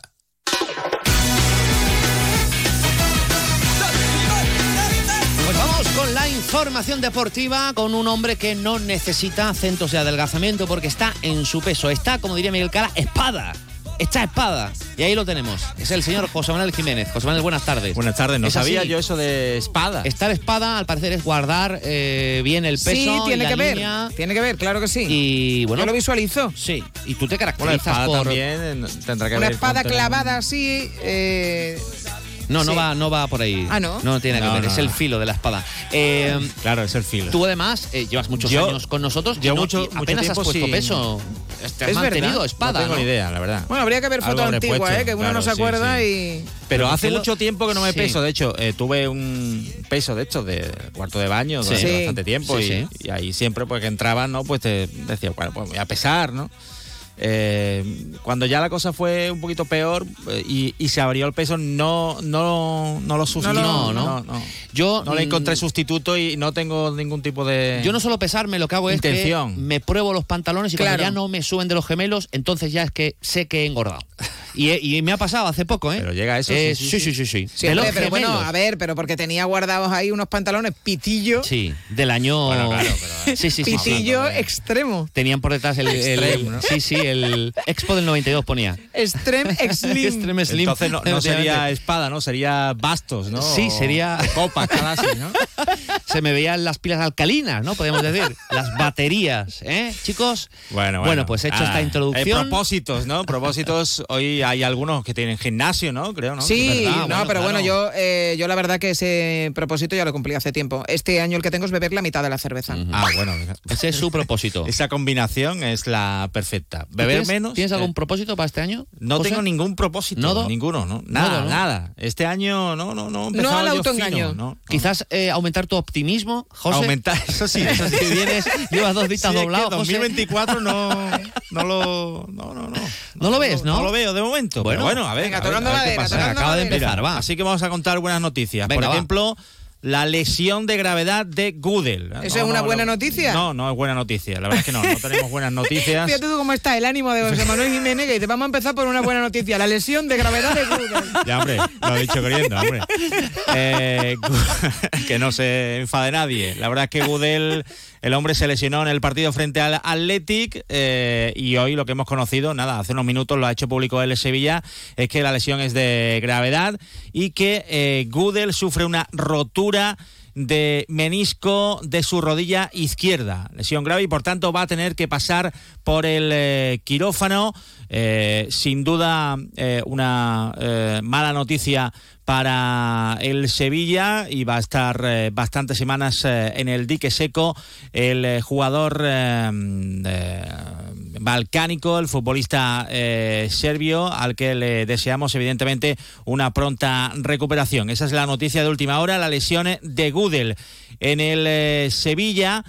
Ramón Planes, perdón, en el Betis, Ramón Planes podría marcharse en eh, pleno mercado. Sin duda, una noticia de impacto también el conjunto verde y blanco. El eh, director deportivo, que recordemos eh, llegó en mayo de la- de la- del año pasado como nuevo director deportivo, sustituyendo a Antonio Cordón. Antonio Cordón que se marchó al Olympiacos, llegó Ramón Planes y bueno, pues prácticamente en siete meses se podría marchar al fútbol árabe, al Al Ittihad, al equipo de Arabia Saudí que fichó a Luis Felipe, al que le vendió Ramón Planes eh, a Luis Felipe por más de 20 millones de euros. Ahora podría marcharse el eh, director deportivo, le ofrecen eh, un contrato pues prácticamente irrechazable. Hablamos de 8 millones de euros netos eh, para tres años eh, y medio. Una auténtica brutalidad para un director deportivo, un contrato eh, que podría percibir algún futbolista de renombre y que se le ofrece a Ramón Planes. Evidentemente, pues el Betis eh, trata de quedarse con su director deportivo, el Betis ha contraofertado, ha intentado doblarle el sueldo, pero de momento ni se acerca. En los próximos días eh, habrá de decidir definitivamente en Ramón Planes qué va a hacer con su futuro, pero parece que va a estar bastante cerca de Arabia Saudí. El Al Ittihad, que no solo se llevaría a Ramón Planes, sino también la intención es llevarse a su equipo de colaboradores, con el secretario técnico actual eh, del Betis, eh, Manuel Fajardo, con el jefe de captación eh, de talento, José María Barba, y también dos de los ojeadores que se incorporaron a la dirección deportiva verde y blanca con eh, la llegada de Ramón eh, Planes. Hablamos de Roger Porta y de Gonzalo eh, Novillo. Hace hoy justo siete meses de la presentación de Ramón Planes como director deportivo del Betis. Quiero aportar que llevo 23 años de director deportivo, que tengo unos conocimientos, que tengo unas, digamos, unos atributos a nivel de de conocimiento del mercado y ese conocimiento del mercado en un club tan apetecible como es el Real Betis, en un momento mm, bueno como, como tiene el club y en un momento de expansión del club, pues hacerlo más grande. Si en estos momentos, eh, como he dicho, que las, la Champions sería un sueño, pues pelear para, para, para, dar un paso más adelante como club, ¿no? Y para subir eh, dos escalones y plantarnos dentro de realmente de los, de los clubes que pueden luchar mm, temporada a temporada por, por, objetivos importantes, que es lo que quiere la afición. Pero eso no se consigue en un día, eso se consigue eh, con trabajo y se consigue con esa continuidad a esa línea que se inició. Bueno, pues eh, esa línea que puede durar siete meses. Hace siete meses justo hoy de la presentación de Ramón Planes eh, y está próximo a marcharse del Real Betis Balompié después de una planificación eh, con luces y con sombras. luces, evidentemente, el vender en un Betis que era incapaz de vender a, futbolistas por cantidades importantes, vender a un central eh, que había llegado libre el año anterior, como Luis Felipe, con su bueno pues eficacia sobre el campo, pero también sus problemas con el tema de las expulsiones, venderlo por más de 20 millones de euros, lógicamente era una gran operación. futbolistas que han llegado como Marroca, la llegada de Isco, aunque sobre todo con eh, ahí la, carta de Pellegrini, que ha sido el eh, principal valedor eh, del futbolista. Bueno, son luces, lógicamente, en la planificación de Ramón Planes, pero esa salida de Luis Felipe no fue eh, no hubo recambio en su momento, eh, se esperó a la lesión de Bartra, entonces se llegó eh, Sócrates, que de momento, bueno, pues no está dando el nivel, no se le dio salida en su momento a un futbolista como William Carballo, que ya había dejado bastante claro que su etapa en el Betis estaba más que finalizada. Y vamos a ver si es capaz el Betis de sacar a William Carballo, pero cuánto vale ahora William Carballo en este mercado de enero. Eh, sin renovar a Guido, sin renovar a Miranda, con una plantilla que a día de hoy eh, está más empobrecida de lo que eh, lo era hace algunos años, incluso la temporada pasada. La verdad es que la plantilla del Betis es peor que la de la temporada pasada y se está viendo en los partidos que está haciendo el conjunto verde y blanco que poco a poco va a menos. El equipo árabe que lógicamente tendría que pagar esa cláusula de 500.000 euros eh, sueldo de jugador, pero no cláusula de jugador. 500.000 euros pagaría el Al Ittihad para marcharse a Ramón Planes. En el entrenamiento de esta mañana del Betis, eh, la novedad, Claudio Bravo ha hecho la primera parte del eh, trabajo con balón, después ha estado aparte, recordemos, lesionado desde noviembre, de ese, de ese partido previo al derby frente al Aris Limasol. De momento eh, no está disponible Claudio Bravo. Altimira y Miranda acabaron con problemas el partido de Copa frente al Alavés y tampoco han estado en el entrenamiento de esta mañana en la ciudad deportiva, en la que evidentemente tampoco ha estado Bellerín. Eh, parece que va a estar un par de semanas más eh, sin eh, poder aparecer por el césped. Bellerín, que recordemos, sufre esa lesión de tobillo, ese es un edema óseo, o sea que de momento no va a estar disponible para las próximas convocatorias. recordemos que sufrió esa lesión después de la patada de Sabio, no pitó ni falta el eh, colegiado y, a los pocos minutos Bellerín se tuvo que marchar del partido frente al Girona y de momento sigue sin aparecer en los entrenamientos, lo mismo que Bartra, Guido, eh, futbolistas que todavía necesitan más tiempo y en el entrenamiento de hoy, lógicamente, si los futbolistas que están en la Copa de África, Abde, Chadirriad y Sabalí. O sea que problemas tras problemas para Pellegrini, que ha tenido hoy que contar también con varios eh, canteranos, el caso de Busto, Pleguezuelo y Nobel Mendy. En cuanto al mercado, Johnny Cardoso todavía no aparece inscrito en la liga. Se espera que sea así antes del sábado. No se ha presentado aún a Johnny Cardoso, que lleva ya eh, bastantes días entrenando con el conjunto verde y blanco. Sin noticias de los agentes de Miranda y, de Guido Rodríguez eh, para la renovación. En cuanto a las salidas, los agentes de Sandiao continúan eh, negociando con el Brainford. En el Betis, en principio, se remiten a la cláusula que es de 30 millones de euros. Hay interés también del Everton, aunque sería para el verano. En cuanto a Luis Enrique, de momento tampoco hay nadie que ponga sobre la mesa lo que quiere el Betis. Les hablamos del interés del Fluminense, del interés del eh, Flamengo. Ahora también eh, entra en juego el Corinthians. Dicen desde Brasil que el Corinthians ofrece eh, cesión más opción de compra obligatoria si el jugador disputa al menos el 70% de los encuentros en el año 2024, que es la temporada eh, brasileña, el año natural 2024. El Betis dice que no, quiere traspaso puro y duro y por una cantidad importante. Y lo dicho por William Carballo, de momento eh, se escucha interés, pero ya veremos si el Betis va a poder vender a William eh, Carballo por una cantidad mínima. en cuanto al Sevilla, ya les hemos dicho, las lesiones de Gudel y ya les contamos eh, ayer por la tarde el sorteo, el Betis, eh, perdón, el Sevilla se va a medir al Getafe en octavos de final de la Copa del Rey y ya tenemos eh, horario martes 16 de enero a partir de las 8 de la tarde se reencuentra el Sevilla frente a un Getafe que hace escasamente tres semanas pasaba por encima del Sevilla en el Sánchez Pizjuán. No sé cómo se habrá recibido allí la noticia del emparejamiento. Alberto Fernández, ¿qué tal? Muy buenas. Hola José, ¿qué tal? Muy buenas. Eh, pues bastante bien. Eh, más que por el rival, eh, que evidentemente pues todos saben que el Sevilla no está en su mejor momento, se ha recibido bien porque es en el Coliseum, ¿no? que es de lo que más ganas tenían. hace cinco años que la Copa del Rey no pasaba por el Coliseum, la, gente tenía muchas ganas de, ver un partido de Copa en casa, sabiendo además que el, Getafe en casa es muy, muy, muy fuerte.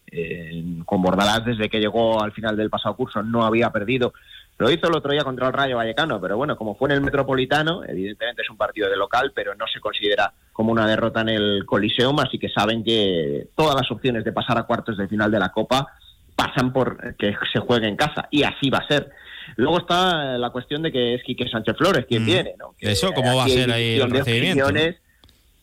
Sí, hay, aquí suele haber división, ¿no? De hecho, incluso cuando salió del equipo el pasado curso, eh, había todavía gente que, le valoraba mucho por lo que hizo la temporada anterior, llegando en una situación complicada, salvando al equipo y también, por supuesto, en su primera etapa en, primera división, ¿no? Pero hay otros que, bueno, pues salió mal con buena parte de la afición, lanzando algunos mensajes en rueda de prensa y ya están planeando cómo le van a recibir el próximo día. Ya te aseguro yo que va a haber muchos pitos, yo creo que también va a haber aplausos, pero bueno, es la cuestión que ahora mismo está dividiendo a la afición del Getafe. Bueno, está en un gran momento el eh, Getafe, ¿no? Octavo, 26 puntos, eh, pasando rondas en eh, Copa del Rey. Y bueno, ya hemos dicho, ¿no? fue el que propició la salida de Diego Alonso. hay que recordar que en el último partido que se jugó en el Coliseum también se propició la salida de San Paoli. bueno, el Getafe de momento pesadilla para los entrenadores del, del Sevilla. Por cierto, Ramón Planes puede durar siete meses, Alberto. ¿eh? Hace poco estamos hablando aquí de la salida del Getafe y parece que va a durar poco. Sí, bueno, en, su segunda etapa en Getafe también duró bien poquito, ¿no? Sí, sí. una temporada eh, y casi ni eso, no duró ni una temporada. O sea, que lo podíamos eh, esperar. Sí, bueno, a ver, él, él es verdad que es ambicioso él tuvo un cargo en el Fútbol Club Barcelona muy importante, donde él cogió mucho caché. Eh, de hecho, cuando regresa al Getafe ya no vuelve como director deportivo como si lo fue en su primera etapa. Él ya eh, pide más poder y es director general del club. Eh, ahí es donde se ve también con mando en plaza en lo deportivo, pero él tenía ya una ascendencia importante. Y su objetivo siempre es ambicioso y seguir creciendo. Cuando es el Betis que se interesa por él, pues evidentemente lo deja todo en el Getafe y se marcha al, al Benito Villamarín, pero bueno, pues en su ascensión de, de, la carrera, pues evidentemente si llega un equipo con mayores pretensiones económicas o de poder para, para poder fichar, pues es lógico, ¿no? Cabe pensar que podía volver a hacerlo. Bueno, veremos qué, qué pasa. Gracias, Alberto, un abrazo. Otro grande para vosotros, chao. Bueno, Rafa Mir Gracias, ha dicho Alberto. que no se marcha al Wolfsburgo, una de las opciones que le han eh, salido al hombre, a Rafa Mir, que de momento no, no da pie con No bola. da pie con bola. No, no, Bueno. a ver, este 2024 es que no, no, no. Venga, eh, No, no, la eh, hay, que, hay, que, hay que venirse arriba, ¿eh, Venga. Jiménez? Mañana Sí, te quiero mañana. con otra actitud. Venga, mañana Un arriba, de. Adiós. Te voy a regalar un AirTag, que suena, por Un cierto. Air- ah, suena, Un sí, AirTag, sí. sí, luego te cuento. Venga. Nos movemos en un mundo que no se detiene, pero aprender, crecer, evolucionar, solo es posible si entendemos de dónde venimos y lo que nos hace únicos. Somos Nimo Grupo. Nuevo nombre, nuevo logo, nuevas metas, la misma pasión. Porque el objetivo no es llegar, sino disfrutar del camino y hacerlo juntos. Arrancamos ya. ¿Te vienes? Bueno, pues en este eh, halo de optimismo en el que ha dejado José Manuel Jiménez el programa, nos tenemos que ir. ¿Susana? Hoy qué poco Sí, sí, sí. expresivo Es que estás me- hoy. me- es que me ha, me, me ha contagiado el, el bueno, pues pesimismo. nada, vamos a Vámonos ya, aprovechar, vámonos vamos ya. a aprovechar que hoy nos ha comido el micrófono. A ver qué nos Eh, pasa. Hasta mañana. Adiós. Pues vaya mierda de aprovechamiento.